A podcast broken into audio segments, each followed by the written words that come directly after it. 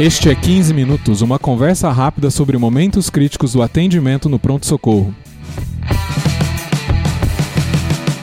Este é o podcast da Residência de Medicina de Emergência do Hospital das Clínicas da Faculdade de Medicina da USP e é patrocinado pelo curso de Medicina de Emergência. Conheça mais no link bit.ly barra emergência USP, bit.ly barra emergência USP. Eu sou o Dr. Júlio Marchini e para este episódio está comigo o professor Dr. Eduardo Jucá, neurocirurgião pediátrico, coordenador de serviço de neurocirurgia pediátrica do Hospital Albert Sabin, em Fortaleza, Ceará. Tudo bem, doutor Eduardo? Tudo bom, doutor Júlio. Grande prazer participar dessa iniciativa de divulgação científica, de divulgação de medicina de emergência, tão importante para a educação médica em geral e para o atendimento dos nossos pacientes. Muito obrigado. É, Para este episódio, vamos falar de crise convulsiva na pediatria e vamos focar nos casos abaixo de 6 anos de idade. Doutor Eduardo, é, é uma coisa muito dramática, né? Quando chega esses casos. Como é que a gente faz para identificar? O que é a abordagem inicial quando chega um, um paciente, a mãe trazendo o seu filho no pronto-socorro? É, é exatamente isso, doutor Júlio. É uma situação dramática o que o ser humano tem de mais importante na sua vida não é a sua própria vida, é a vida do seu filho. Quem é pai e mãe sabe disso. E a manifestação clínica de uma crise convulsiva, ela é realmente muito impactante. Você não sabe o que, que vai acontecer com aquela criança, com seu filho, dali a poucos minutos. Nessa faixa pediátrica, as crises podem ser fenômenos de uma gravidade muito baixa que não vão dar nenhuma consequência como nós vamos falar daqui a pouco das crises febris, mas podem ser eventos de maior gravidade que possam degenerar em estados convulsivos e que deixem consequências cerebrais ao longo, neurológicas ao longo de toda a vida do indivíduo. Então é importante ter em mente a própria epidemiologia desses eventos e como se conduzir diante dessa diferenciação: eventos graves, eventos não graves. Na área da epilepsia, a produção de conhecimento e os guidelines estão muito bem concentrados e orientados em uma instituição internacional chamada ILAI, International League Against Epilepsy. A ILAI ela é uma confederação de todas as ligas nacionais de epilepsia, a Liga Brasileira de Epilepsia também faz parte, e ela organiza todo o conhecimento, promove elaboração de artigos, promove confecção de guidelines para orientar justamente o manejo e o atendimento das crises. É importante ressaltar que a ILAIC reclassificou as crises convulsivas em 2017, bem recente, e orientou o manejo de todas elas. Então é importante a pessoa que se dispõe, o médico, que se dispõe a atender na emergência, consultar o site da ILAI, onde há um número muito grande de guias de condutas, de classificação, de aprofundamento, para saber realmente como lidar com as crises convulsivas. Do ponto de vista prático, a crise na criança, a maioria nessa faixa etária, dos seis meses aos cinco anos de idade, serão crises febris, associadas à febre. A crise febril ela deve ser classificada o mais rápido possível em uma crise febril simples ou uma crise febril complexa. Sendo que a crise simples é aquela de pouca duração, de aparência de início generalizado e que não se repete ao longo das próximas horas no conjunto aí final de 24 horas. Ela vai ter um tipo de manejo.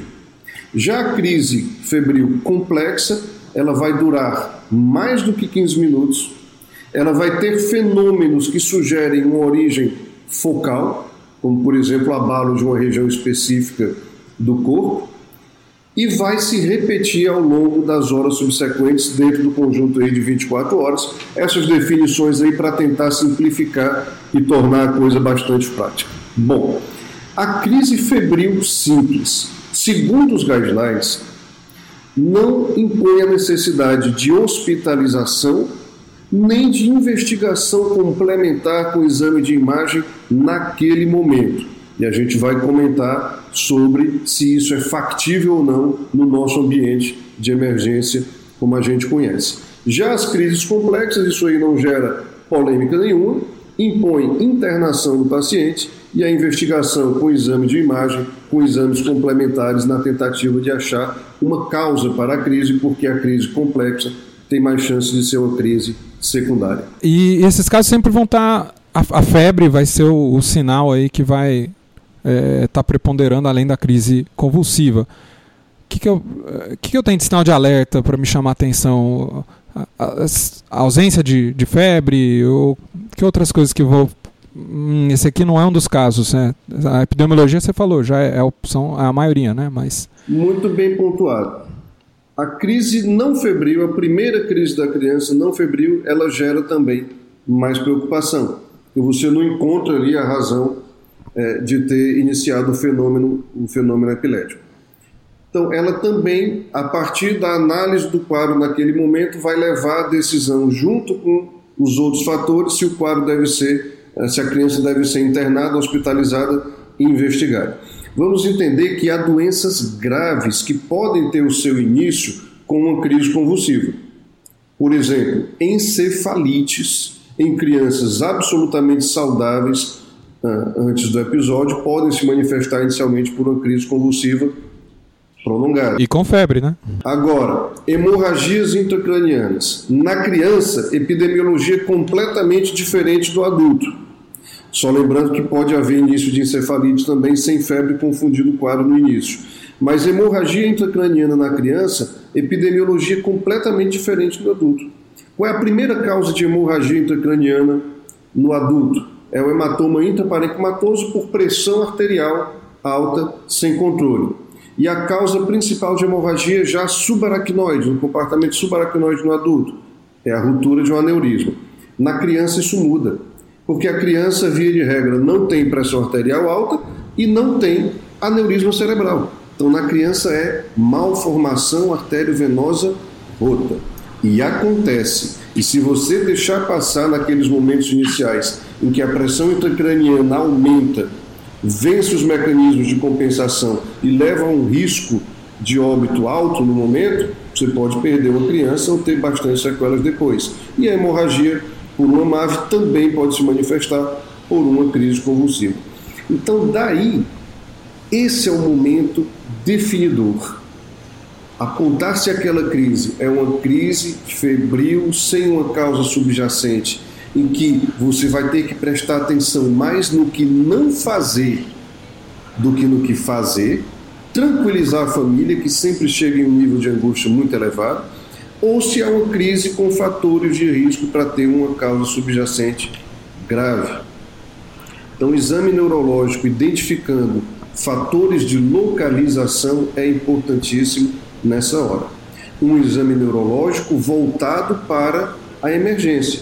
E nesse momento ele não é completo, ele não é minucioso, como muitas pessoas indicam, mas ele é um exame objetivo e adaptado à situação de emergência. Então, checar as pupilas, o nível de consciência pela escala de Glasgow, se há fatores localizatórios como perda de força muscular ou aumento do tônus em é, uma metade do corpo, em um dimídio ou em algum membro específico.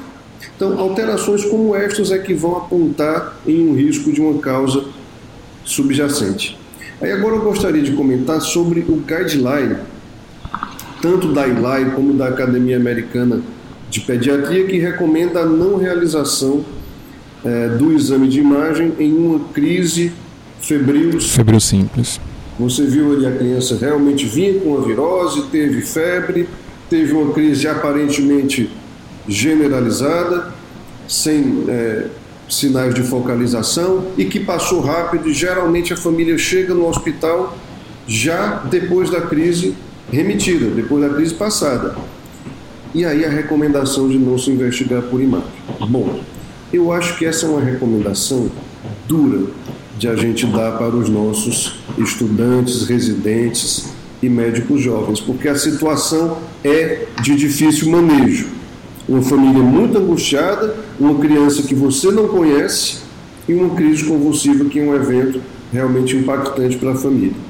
Nesse momento vai ter que entrar a experiência do médico, vai ter que entrar a conversa com a família inclusive qual é a preferência da família, isso do ponto de vista bioético deve ser levado em conta também na decisão de se fazer ou não exame de imagem e investigação no momento.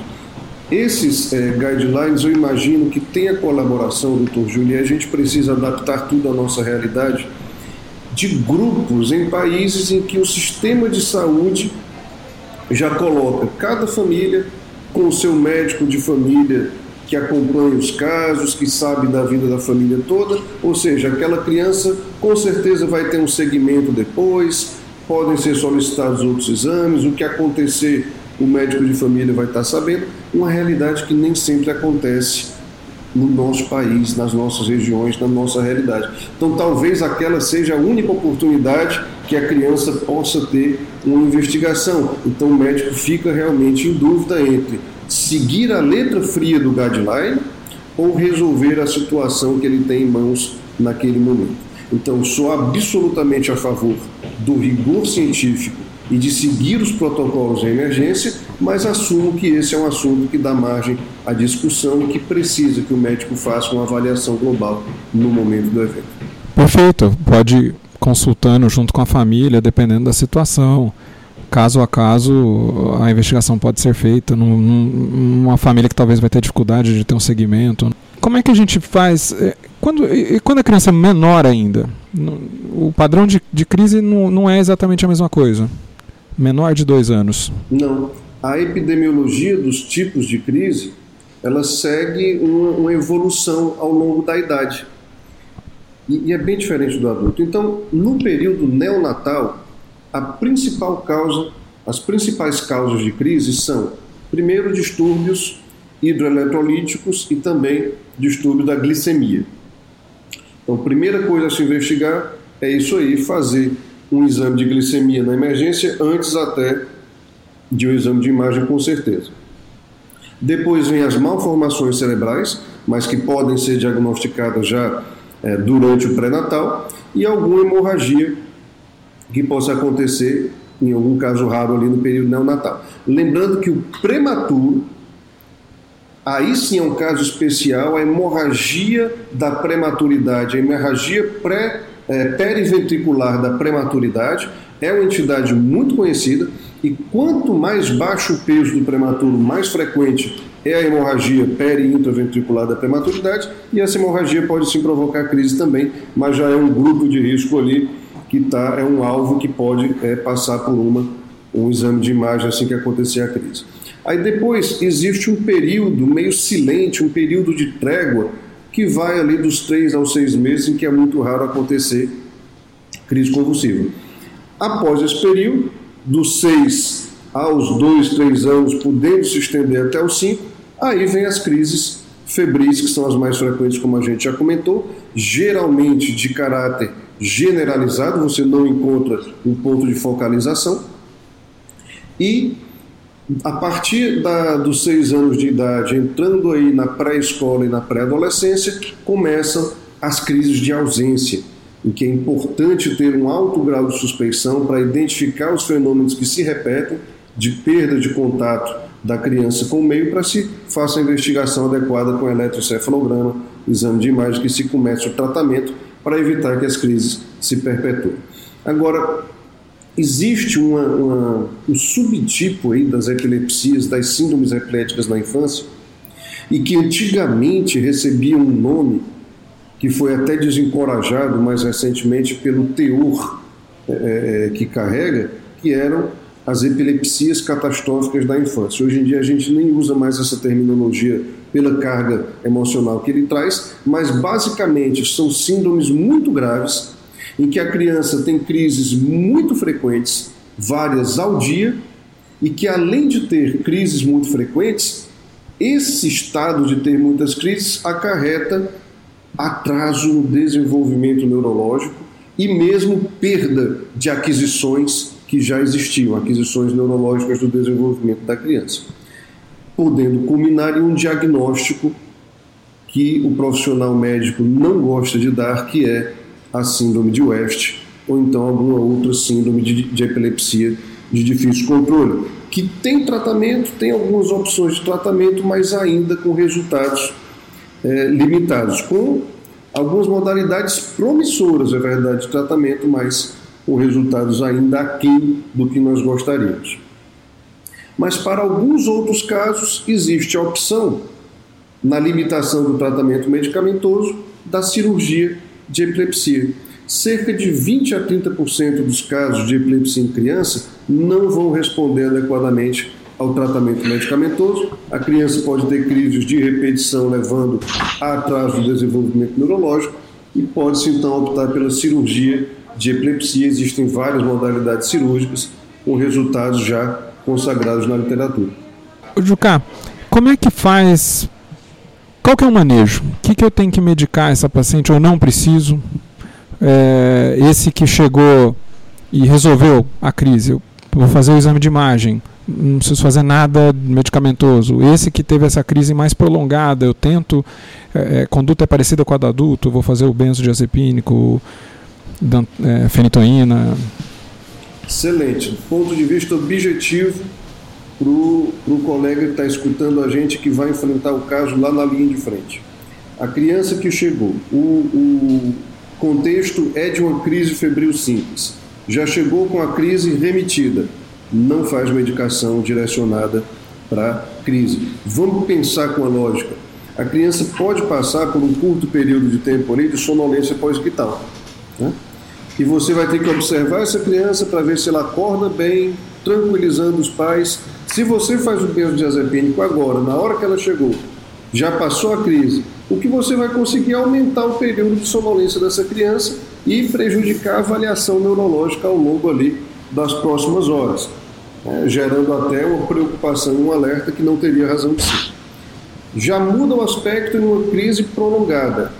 Em uma crise prolongada, passou ali dos 15 minutos, a criança chega com a família, às vezes nem espera a ambulância, trazem veículo próprio, a criança chega com a família ainda convulsionando, a abordagem vai ser parecida sim com o que acontece no adulto.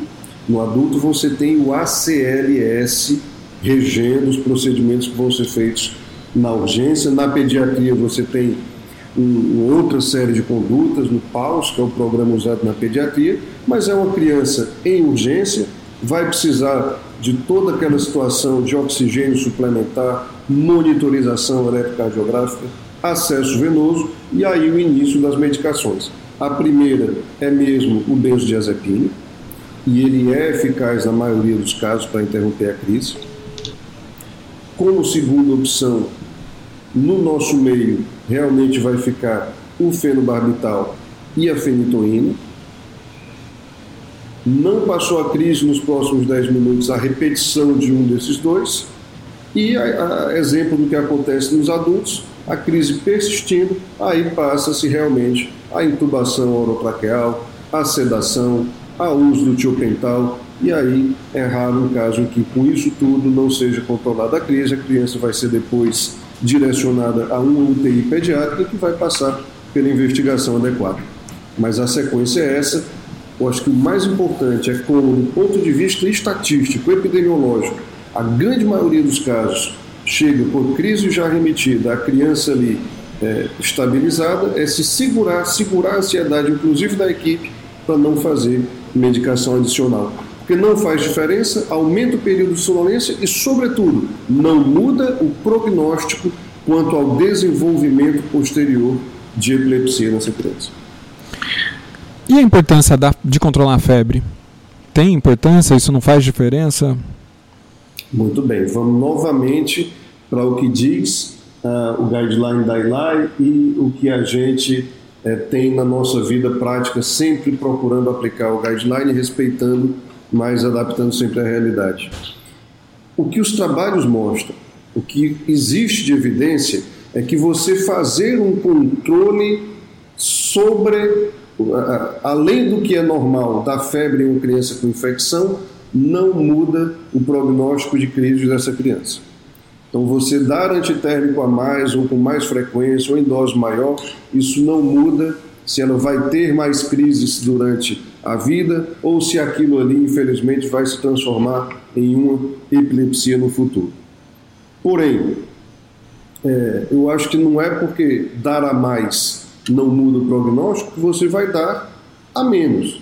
Então, uma criança ali com uma infecção, uma infecção de garganta, um otite, uma virose, você vai fazer o controle da febre normalmente a cada seis horas com antitérmico aí comum, ou se a febre for muito alta e persistente não ceder, você pode intercalar a medicação usando aí um, um, uma medicação diferente a cada três horas. Perfeito. É, tem alguma consideração a mais para o colega aí que está no pronto-socorro sobre realmente parabenizar pela iniciativa, Júlio. Realmente muito interessante. Tenho escutado os episódios, é um grande serviço, se adaptando aí o rigor acadêmico e científico às novas tecnologias que estão à disposição da nossa comunidade médica e realmente estimular o colega que está na linha de frente, que está na emergência, a conhecer os guidelines, a ter a tranquilidade necessária naquele momento tão angustiante da crise convulsiva na criança, de separar ali o joio do trigo, o que é, que é uma crise simples que não vai deixar sequela, o que é que é uma crise que precisa ser mais agressiva.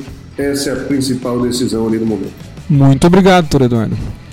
Este podcast é um oferecimento do curso de Medicina de Emergência da USP, em parceria é, com a Escola de Educação Permanente do HCFM USP. Você pode procurar mais informações no, no site da Escola de Educação Permanente ou no link bit.ly barra emergência USP bit.ly barra emergência USP. Se você gosta do nosso podcast, por favor, nos avalie onde você nos escuta, seja no iTunes, no Spotify, no Stitcher ou outro local. Você pode mandar feedback para 15minutos.emergência.gmail.com Siga-nos nas redes sociais, Dr. Eduardo Jucá está no Instagram, é Dr. Eduardo Jucá tudo junto. É, você pode me encontrar no Facebook, só procurar pelo meu nome, no Instagram, Marquini e no Twitter, arroba JF Marquini. Pessoal, muito obrigado e até a próxima.